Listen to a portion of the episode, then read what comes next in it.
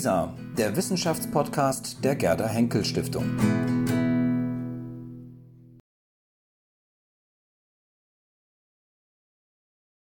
Willkommen zum Salon Sophie Charlotte im Raum 226 hier in der Akademie. Ähm, das Thema des Abends ist Sprache ist eine Waffe. Ich bin Günter Ziegler, Mitglied der Akademie und darf Sie hier in diesem Raum heute Abend durch den Abend führen. Wir fangen an, diese Sprache ist eine Waffe, ist von Tucholsky, also fangen wir an natürlich mit Tucholsky. Und ich habe das große Vergnügen, ähm, jetzt gleich reden aufhören zu dürfen, weil wir Tucholsky hören, vorgetragen von Katrin Angerer, die man aus Film und Bühne und sehr viel auch Audio kennt und kennen kann. Und wenn Sie die Stimme plötzlich erkennen, dann war es eines der wunderbaren Hörbücher. Und Helmut Schwarz, ähm, Chemiker von der Technischen Universität Berlin. Wikipedia behauptet seit 2008 der Präsident der Alexander von Humboldt Stiftung.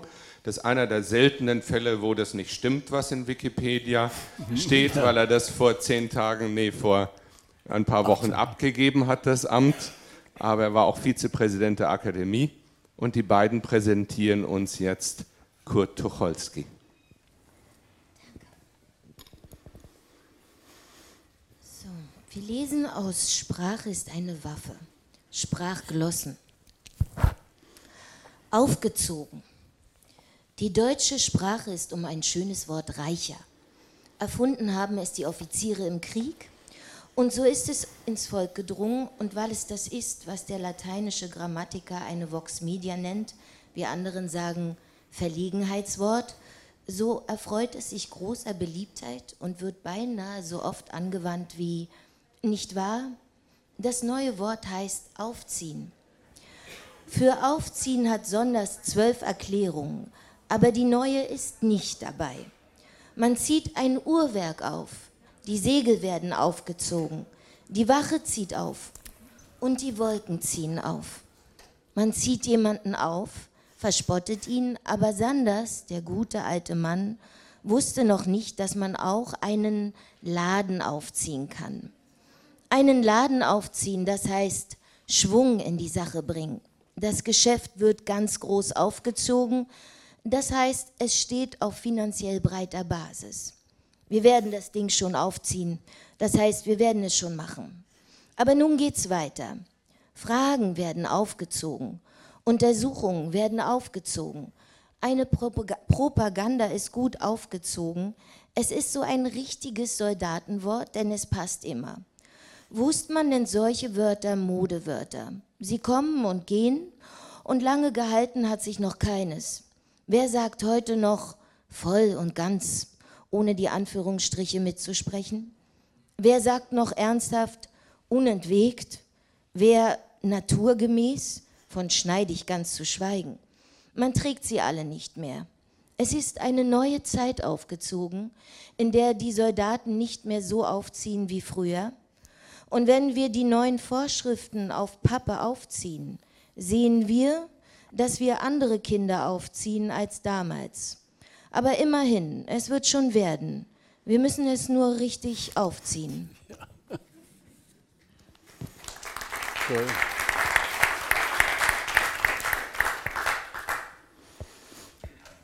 100 Prozent.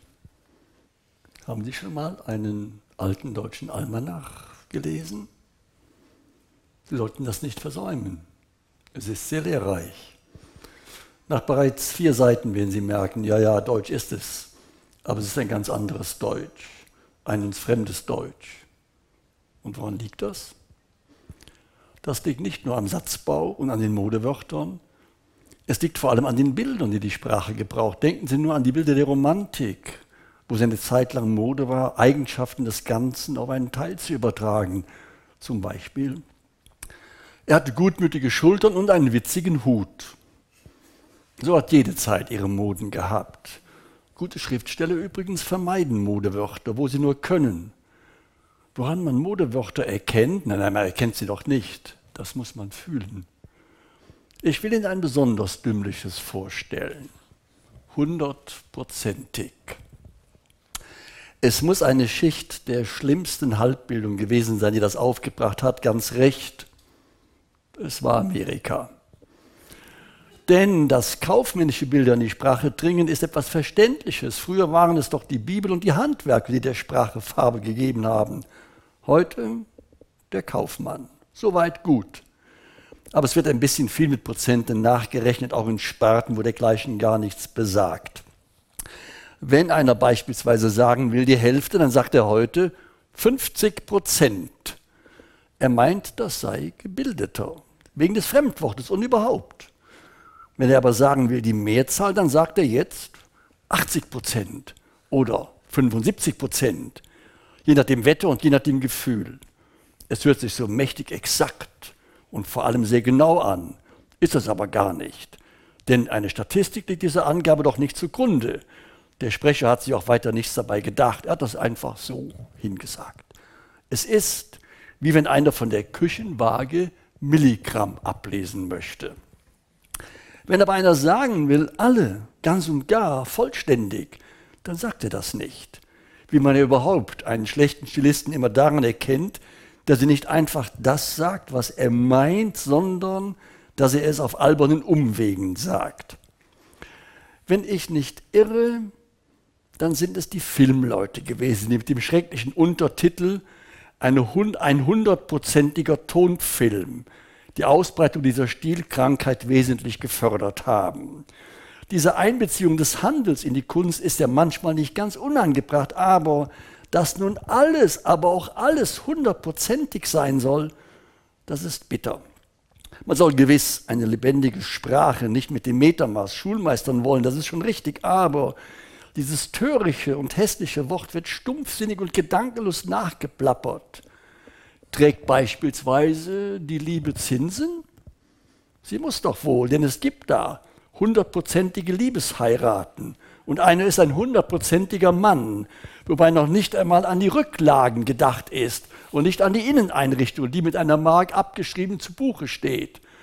Und wenn Herr Clarier von der Sophia-Film, ein hundertprozentiger Fachmann übrigens, sein hundertprozentiges Ehrenwort gibt, dass 80 Prozent aller Filme, die er herstellt, hundertprozentig volle Häuser machen, weil sich das Publikum zu 60 Prozent aus Rheinwein trinkt und zusammensetzt und 100 Prozent begeistert ist, so kann man diesem Ehrenwort bestenfalls 0,415 Prozent Glauben schenken.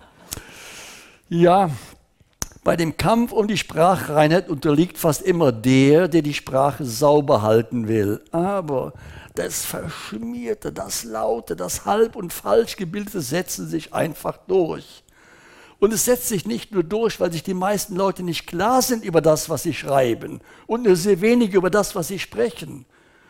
Körperliche Reinigkeit ist zu allen Zeiten dieselbe gewesen. Nur die Formen, unter denen sie erreicht wird, wechseln. Man braucht gewiss nicht zu altertümeln, aber man spreche doch reinlich und schreibe reinlich.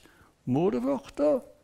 Meine Einstellung ist rein menschlich irgendwie die, dass das Wort hundertprozentig eine 101-prozentige Sprachdummheit ist. Danke.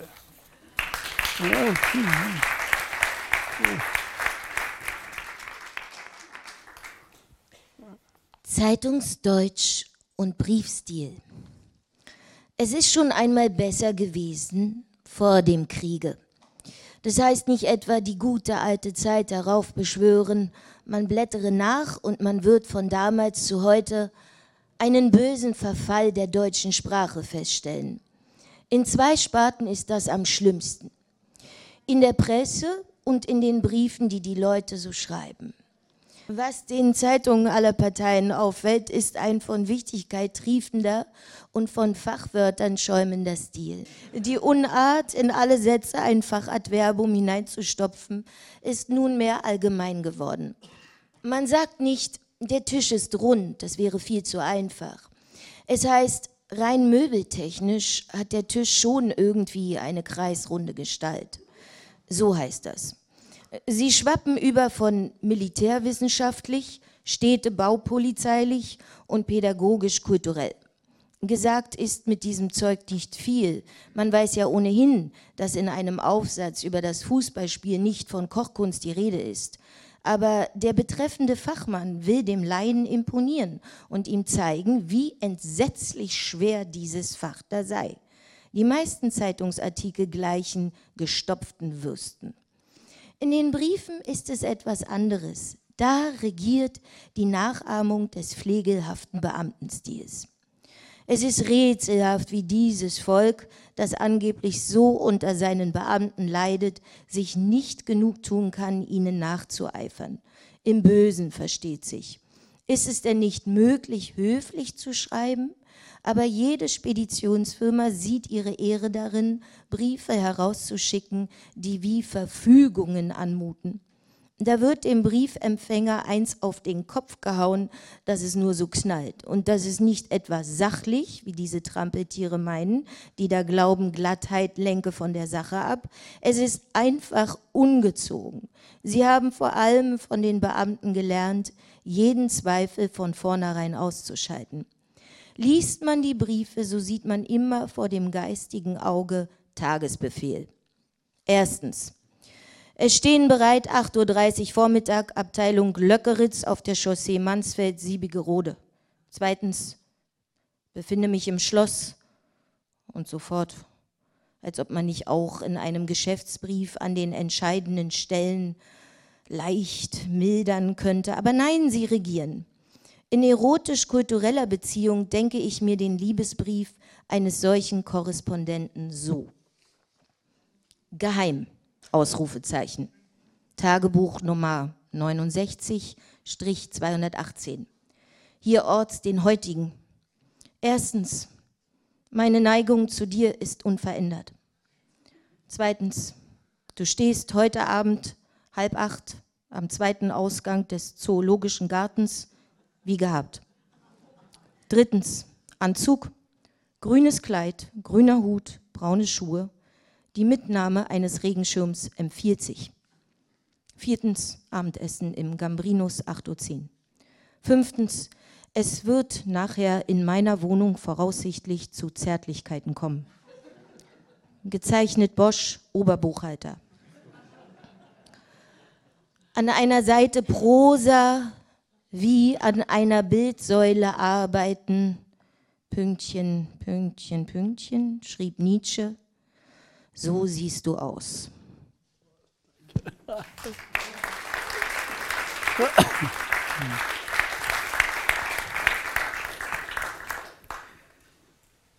Der Fall Knorke. Eines Tages beschloss der Berliner etwas Schönes, Angenehmes, Liebliches, etwas, das das Herz erfreut, mit dem Ausdruck Knorke zu bezeichnen. Knorke, Mittelhochdeutsch, knorricht, wahrscheinlich von Knorz abgeleitet, so viel wie Knorren habend. Es ist kein Druckfehler für Korken, auch keine Ehrung für den General Knork, Reiteroffizier Friedrich des Großen. Nein, eines Tages war das Wort Knorke einfach da. Vorher hatten wir in Berlin Dobje, das kam aus dem Krieg. Auch Schnieke war sehr beliebt. Das hieß wieder mehr fein, elegant, gut ausstaffiert. Aber Knorke war doch das Schönste von allen. Wenn das Wort ausgesprochen wurde, hatte man mit dem angezogenen rechten Unterarm vertikal zur Fußstellung eine kurze Bewegung nach der rechten Brusthälfte hinzumachen, was das Wort übrigens wesentlich unterstrich. Und dadurch wurde Knorke es richtig Knorke. Und als das einmal ein Komik auf dem Theater machte, und von zweimal und gar zweimal in einem Stück hintereinander, da war der Erfolg des neuen Ausdrucks besiegelt. Knorke, Mensch, endlich. Und die Knorkittis wütete in Berlin. Alles war plötzlich Knorke. Essen, Frauen, Börsengewinnste, Anzüge, Renntipps und Kinogrößen. Die Dadaisten hatten ja erfunden, dass man ein Wort nur in die Welt zu setzen brauchte, wie etwa da da. Und dass sich dann der Sinn von ganz alleine einstellt. Allerdings, Knorke setzte Fett an. Es präzisierte sich, gewann Form und Sinn und wurde eben ein Begriff. Unmöglich, etwa ein ganz kleines Kind Knorke zu nennen. Etwas widerstrebte da dem feinen Berliner Sprachempfinden. Knorke ist doch nichts Winziges. Ein Marienkäfer ist doch nicht Knorke. Knorke ist bunt, laut, glänzend, ersten Ranges, über das Maß zufriedenstellend, imponierend, die Erwartungen des guten Hausvaters voll erfüllend. Clara, ja, Clara ist Knorke. Knorke überschwemmt auch die Grammatik. Es war plötzlich Adjektiv und Adverbium, eben eine Knorke-Sache und er spielte Knorke. Auch kam das Wort in den, auch kam das Wort in den nordwestlichen Landstrichen Berlins als Substantiv vor. Sie wendete sich mit Krausen und entliefen dann zu einem schönen Theaterstück. Wissen Sie, so eines wie Fritz, nimm die Beine darunter. Dort, wo man so schön natürlich spricht, ja, naja, die Bergner, die große Bergner, finde ich gar nicht. Na also, mir ist sie zu, naja, was ist sie eigentlich?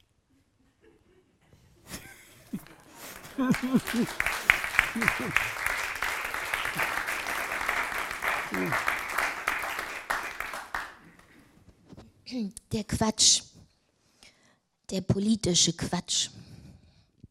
Und dann werde ich Ihnen überhaupt mal was sagen. Wenn wir nämlich mit England und Frankreich zusammengehen, dann kann Amerika sehen, wo es bleibt. Coolidge, meine Herren, vergessen Sie Indien nicht. In Indien geht was vor, Chamberlain. Aber meine Herren, Sie müssen die Sache auch mal vom wirtschaftspolitischen Standpunkt aus betrachten. Vom wirtschaftspolitischen Standpunkt aus. Der Geschäftsquatsch. Und dann habe ich den Leuten erklärt, wenn ihr die Hypothek nicht an Bronnemann gebt, dann wird eben Bronnemann aus der Sache rausgehen. Mein Schwager in Frankfurt schreibt mir hier, er sieht die Lage ganz anders an. Ist ja heute auch schwer. Ich meine, schon rein aus steuertechnischen Gründen können wir das gar nicht machen. Sehen Sie mal, wer hat denn heute Geld? Haben Sie Geld? Der Familienquatsch. Und da hat Lucy zu Jenny gesagt, sie hatte das nie zu Oskar gesagt, dass Erwin ihr nichts gesagt hat. Wie findest du das? Das ist doch ganz klar. Woher soll sie denn das wissen? Nein? Nein. Wenn du zu Mama nicht gesagt hättest, dass ich es, es dir gesagt hätte, dann hätte Tante Emmy auch nicht sagen können, dass Max es Jenny gesagt hat. Na hör doch mal zu, was ich dir sage. Lass mich doch mal zu Wort kommen. Der Literatenquatsch. Meine Einstellung ist einfach die, dass unsere Mentalität da irgendwie schon sehr gut ist. Jedenfalls kann er mit dem Hemmungskomplex seine Reaktion so überhaupt nicht abreagieren. Das können Sie doch in jedem Roman von ihm sehen. Erzählen Sie mir doch nichts von Expressionismus. Der Expressionismus ist tot. Na, nun kommen Sie mir noch mit Spengler, dann laufe ich aber raus. Der erotische Quatsch naja, gnädige Frau, aber in der heutigen Zeit, ich meine, bei der neuen Sachlichkeit, wir haben eben nicht so viel Zeit für unsere Gefühle wie unsere Großeltern. Sehen Sie mal. Der Moment des Sportes, man muss ja auch bedenken, dass die Natur da mitspricht.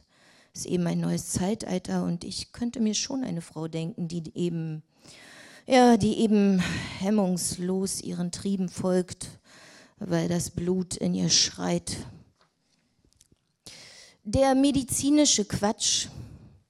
Da werden Sie mir nichts erzählen. Ich habe meinen Onkel, der kannte, ich habe einen Onkel, der kannte den Medizinalrat Dr. Popke vom städtischen Krankenhaus sehr gut. Nein, meine Herren, in medizinischen Fragen bin ich nun also kompetent sozusagen. Also sehen Sie mal, die Lunge treibt das Blut durch die Aorta, oben fließt es rein und unten fließt es wieder raus.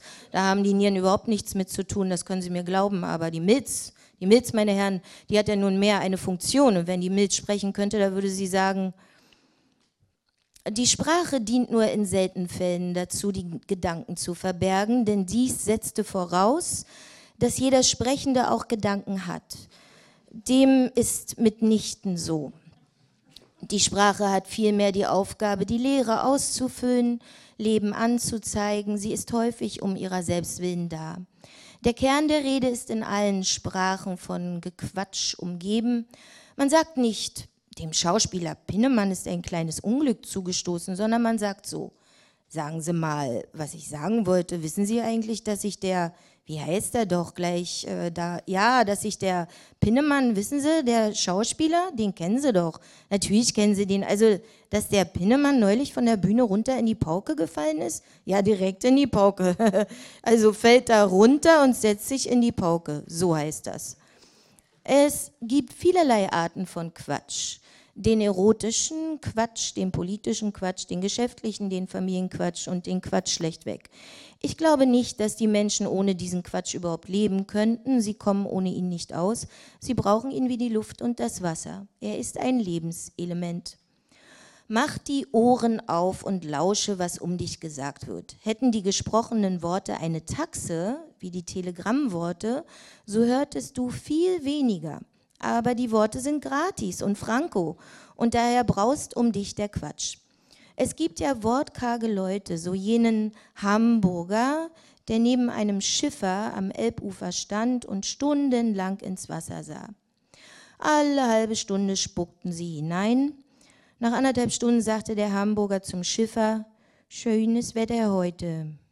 Der Schiffer sah gar nicht auf, aber nach einer weiteren halben Stunde brummte er vor sich hin, das sehe ich auch, ohne zu snacken. So wortkarg sind leider nur wenige. Viel, vielmehr gleicht die Welt, was das Geräusch angeht, einem Hühnerhof, welch ein Gekakel, welch ein Krähen, Gackern, Gluckern, Kikeriki. Aber das muss wohl so sein, denn sonst wäre es nicht so. Höre, wenn du dies gelesen hast, um dich und sage ehrlich, was du da zu hören bekommst.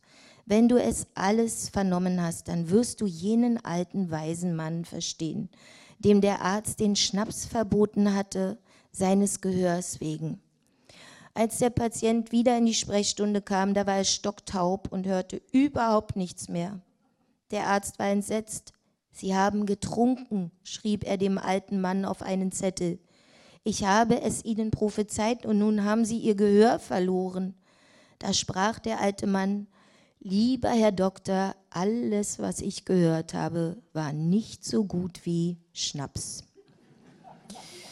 Hatte er nicht recht?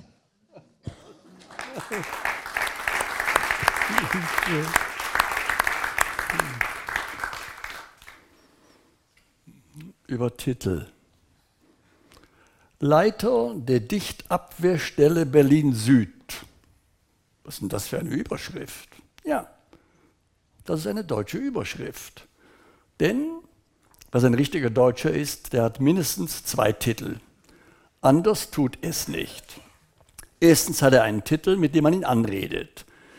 Denn es ist sehr wichtig, dass man beim Friseur nicht so einfach Herr Sabberlatz zu einem sagt, sondern der Barbier muss den Stuhl rücken und muss sagen, bitte sehr, Herr Sekretär oder bitte sehr, Herr Rat. Und wenn er gar sagt, bitte gehorsamst, Herr Assessor, na, dann schmilzt das Herz des zu rasieren und lässt sich noch einmal so gern ins Kinn schneiden. Titel müssen sein.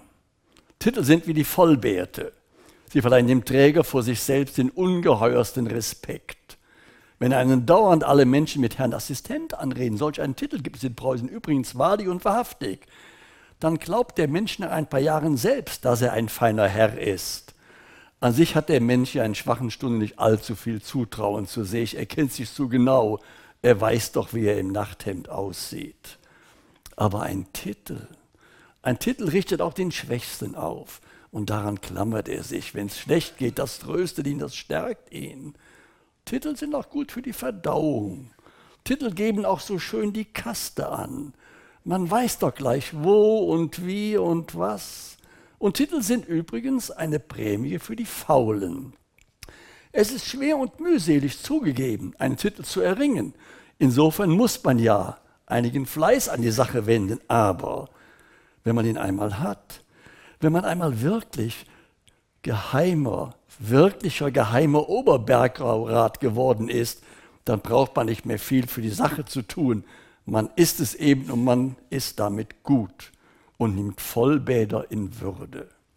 Am Titel ist das Schöne, dass sie der andere nicht hat. Es gäbe hier einen ganz einfachen Weg, diesem ganzen Unfug ein Ende zu machen. Man brauchte doch nur den kleinen Paragraphen abzuschaffen, der da verbietet, unbefugt einen Titel zu führen. Denn wenn sich jeder Metallarbeiter nun plötzlich geheimer Intendanzrat und wenn sich jeder Rotundenreiniger Regierungsassessor nennen dürfte, na, dann wären doch die schönsten Titel alle plötzlich ganz entwertet.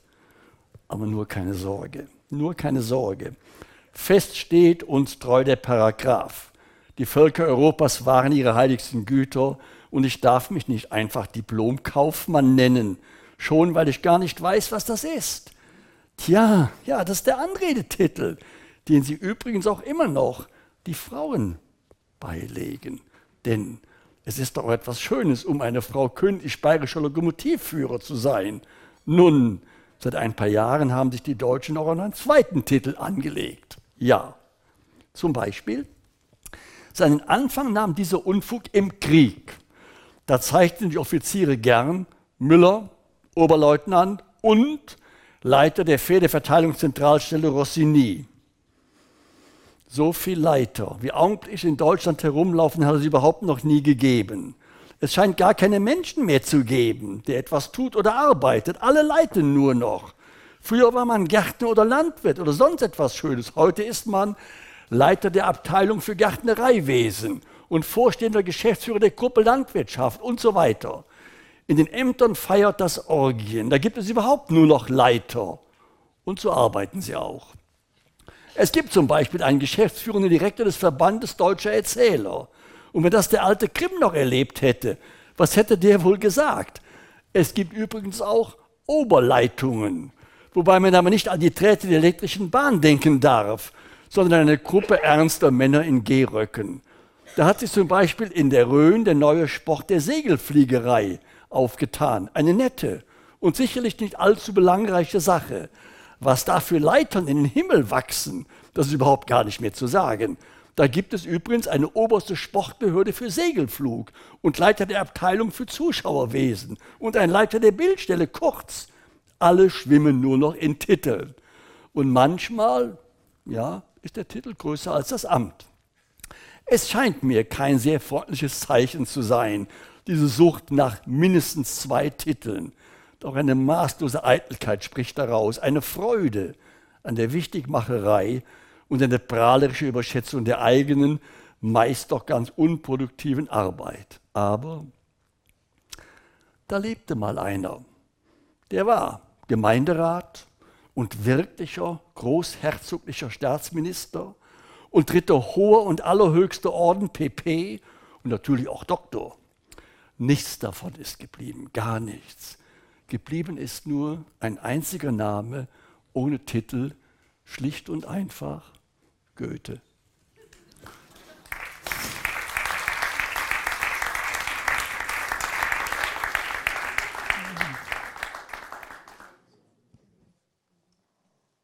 Machen Zeit eine Eingabe. In Berlin kommen auf jede Wohnung 13 Personen. Drei, die darin wohnen und zehn, die draußen darauf warten, dass sie frei wird. Zu diesem Behufe und auch, damit die Beamten zu tun haben und damit wir wissen, wie eine Behörde aussieht und überhaupt, zu diesem Behufe schuf Gott die Wohnungsämter. Dieselben bestehen aus vielen Büroräumen, deren Aufhebung allein schon die ganze Wohnungsfrage lösen würde aus einer Anzahl von Beamten, die zwar keine Wohnungen, aber Akten aus der Erde stampfen können und aus vielen Regalen und keiner Wohnung. Ja, und dann sind da noch die Petenten, die Parteien, das Publikum, aber das kommt ja erst in letzter Linie. Nun haben diese Leute mitunter die seltsame Angewohnheit, das Wohnungsamt mit Bitten und Beschwerden zu belästigen, was ebenso lächerlich wie ungehörig ist, denn das Wohnungsamt ist, wie jede Behörde, um seiner selbst willen da. Gut. Und weil man nun den ganzen Tag nicht Fliegen fangen und sich wichtig machen kann, so hat ein besonders strebsamer Berliner Wohnungsbeamter Briefe an das Wohnungsamt gesammelt. Die Stilblüten aus diesen, diesen Briefen gehen hier von Hand zu Hand und soweit sie druckbar sind, sollen sie hier mitgeteilt werden. Ich bin seit fünf Monaten verheiratet und meine Frau ist in Umständen. Ich frage hiermit das Wohnungsamt, muss das sein? Schreibt einer. Und was allen diesen Briefen gemeinsam ist, das ist nicht nur ihre maßlose, unfreiwillige Komik, sondern vor allem eine seltsame Verquickung von Papierdeutsch und falsch verstandener Phrase. Es ist wie wenn das Aktendeutsch wild geworden und mit dem Schreiber durchgegangen wäre. Sie haben alle die schönen Verordnungen gelesen und haben annähernd behalten, wie schön sich darin die hohe Behörde auszudrücken pflegte, aber so genau ist das nicht haften geblieben und was übrig bleibt, sieht dann so aus. Dieses Zimmer ist nicht nur gesundheitsschädlich, sondern es untergräbt auch die gute Sitte meines achtjährigen Jungen oder idyllisch. Nachts muss ich den Regenschirm aufspannen und morgens scheint der Sonnenschein durch, das, durch dem Dache lustig herein. Oder ein seltsames Naturschauspiel. In einigen Wochen sieht meine Frau ihrer Niederkunft entgegen, sowie meine alte, mittellose Schwiegermutter. Oder ganz pervers. Direkt unter meiner Wohnung züchtigt eine Frau zwei Schweine. Oder sehr seltsam. Ich habe Rheumatismus und ein Kind von vier Jahren. Dieses ist auf Feuchtigkeit zurückzuführen. Oh Gott. Und alle wollen so schrecklich gern genau so schreiben wie die Beamten, an die sie sich wenden. Und weil sie wiederum mehr gesunden Menschenverstand, aber weniger Übung haben als diese, so kommt eben jener Stilmischmasch zustande, wie zum Beispiel diese Wohnung ist erstens gesundheitswiderlich, zweitens wegen dieser großen Haushaltung auch sittlich nicht maßgebend. Und Besonders schön ist es, wenn sich die Phrase zu einem kleinen pathetischen Galopp versteigt. Um mich von der Stufe des Niederganges zu erheben, in deren Kot ich leidend wühle, gibt es nur eine exemplarische Möglichkeit, schnellste Beschaffung einer Wohnung, die Platz genug bietet, mit meiner Frau nebeneinander zu leben. Oder so, ich habe eine Tochter und zwei Söhne und wir sind hier alle so beschränkt, dass wir nur zwei Betten aufstellen. In dem einen schlafe ich mit meiner 16-jährigen Tochter, was allein schon gegen das Zuchthaus ist. Denn wenn ein Kopf mit einem Geschehnis zusammenprallt, so kann ein sprachliches Erlebnis daraus entstehen. Aber wehe, wenn nur eine Phrase in der Nähe ist. Man kann sich so leicht anstecken. Ganze Völkerschaften sind durch sie verseucht. Und so entstehen denn die Malheure. Lyrische Gedichte, Kriege und Briefe an das Wohnungsamt.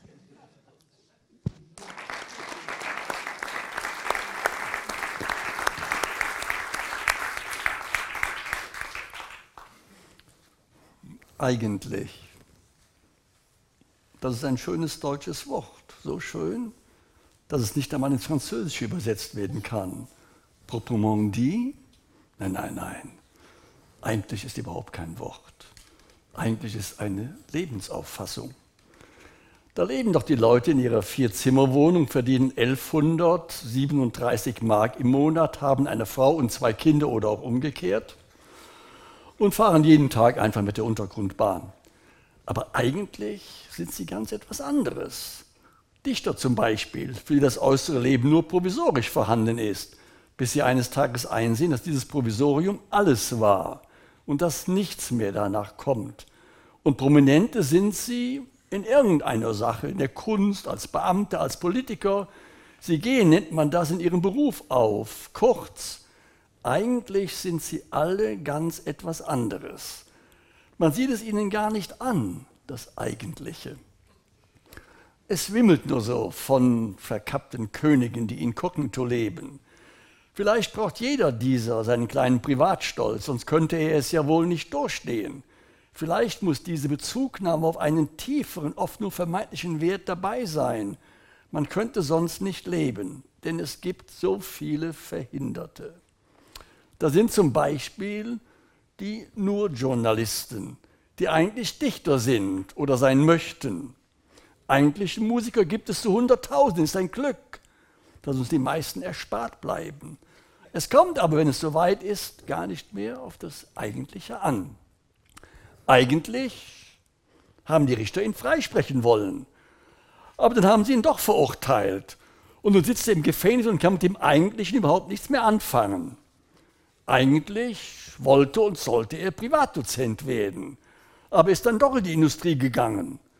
Eigentlich bin ich ja ein Freidenker. Aber wenn meine Schwiegermutter will, dass wir uns kirchlich trauen lassen, naja, eigentlich müsste man sich diesen Wucher überhaupt nicht mehr gefallen lassen. Aber zahlen tun wir dann letztlich doch. Und eigentlich sind wir dem Arbeitgeber, der uns bedrückt, tausendfach überlegen und wir spotten seine und sind so feine Herren. Und eigentlich sind wir überhaupt ganz, ganz anders, als man glauben könnte, wenn man uns doch nur leben ließe. Ja, worum geht es denn eigentlich? Es geht nach dem Erfolg. Und es ist ein schöner und gefährlicher deutscher Traum, die Realität zu ignorieren und im Wunschland zu leben, wo es nichts kostet und wo alles glatt und hemmungslos und hemmungsfrei zugeht. So fliehen sie und bleiben auf derselben Stelle stehen. Und so leben eigentlich viele Leute mit dem Kopf in den höheren Schichten und spielen sich so ein Dasein vor, das sie gar nicht führen. Obgleich sie es führen und eigentlich sind sie auch gar keine modernen Sportsleute. Sie sind bestenfalls geborener Mittelstand, der aus dem Pantin gekippt ist. Es gibt ein Ding, das es deutlicher zeigt als alles andere.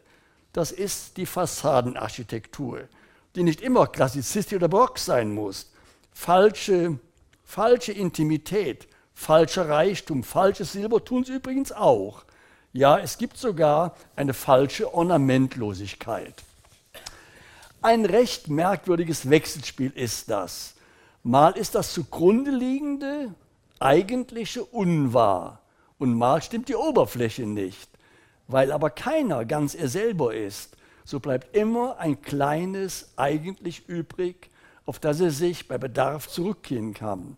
Denn was wollen wir eigentlich? Proprement dit. Ach, einfach wollen wir doch nur das Glück.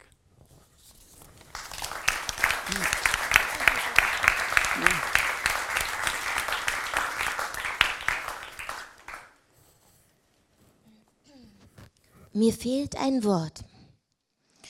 Ich werde ins Grab sinken, ohne zu wissen, was die Birkenblätter tun.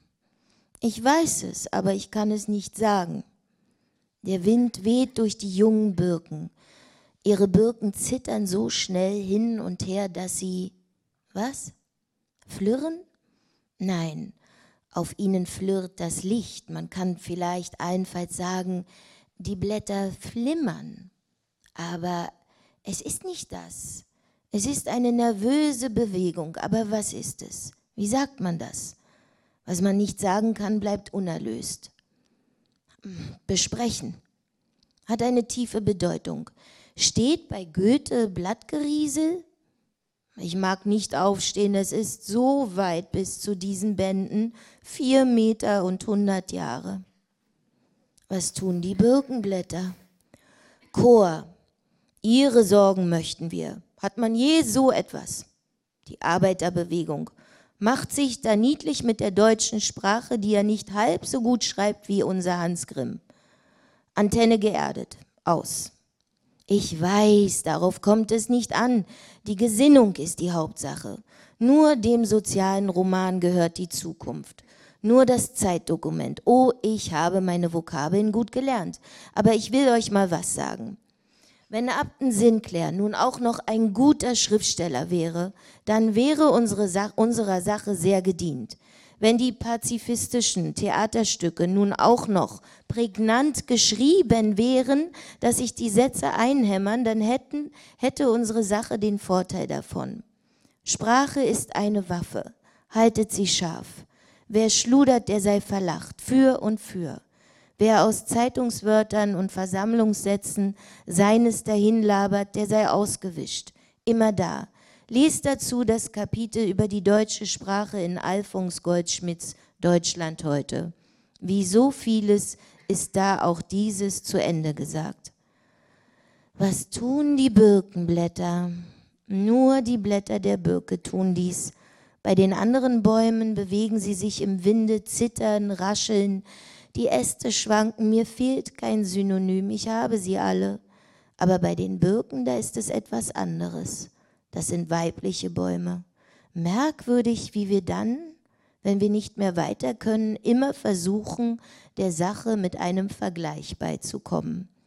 Es hat ja eine ganze österreichische Dichterschule gegeben, die nur damit arbeitete, dass sie Eindrücke des Ohres in die Gesichtssphäre versetzte und Geruchsimpressionen ins Musikalische.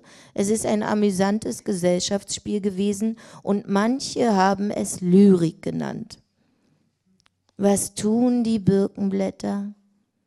Während ich dies schreibe, stehe ich alle vier Zeilen auf und sehe nach, was sie tun. Sie tun es.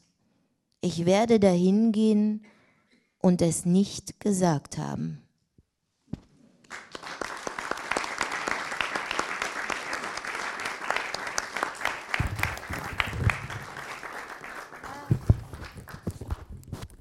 Ja, herzlichen Dank an Katrin Angerer und Helmut Schwarz für Sprache ist eine Waffe. Kurt Tucholsky. Gibt es noch eine Zugabe? Keine Zugabe. Also ich habe, naja, ich habe meinen Tucholsky von zu Hause mitgebracht, einen Band. Ähm, also Tucholsky ist unglaublich. Das ist ein Band. Ich habe heute Bücher mitgebracht, weil wir sind ja in einem Sprachsalon.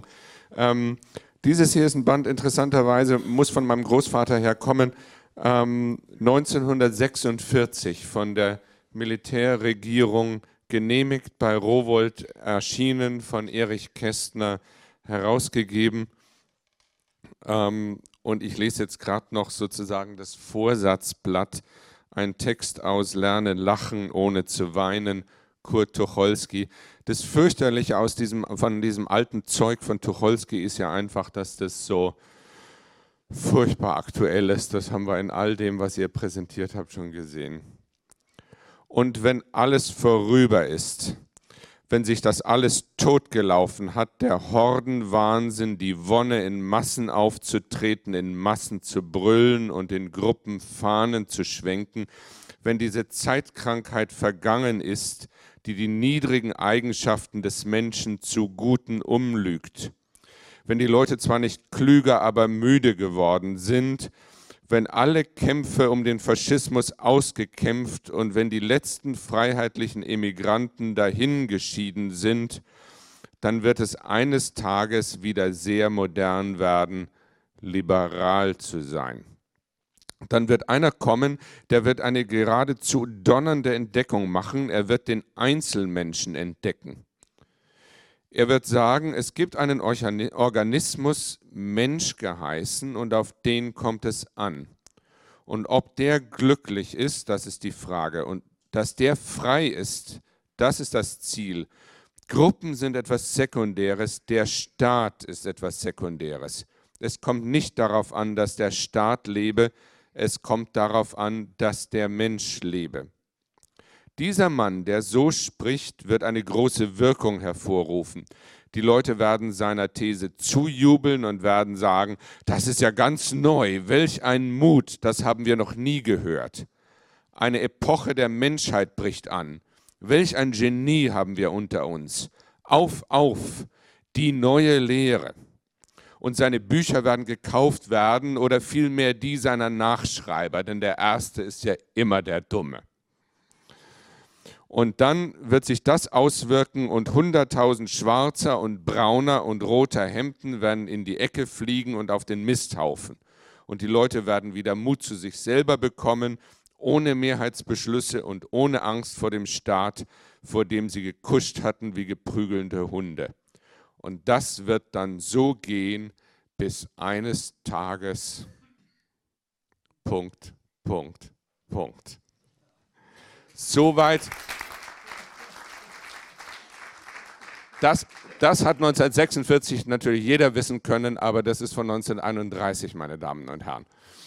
So viel Tucholsky für heute. Nochmal herzlichen Dank.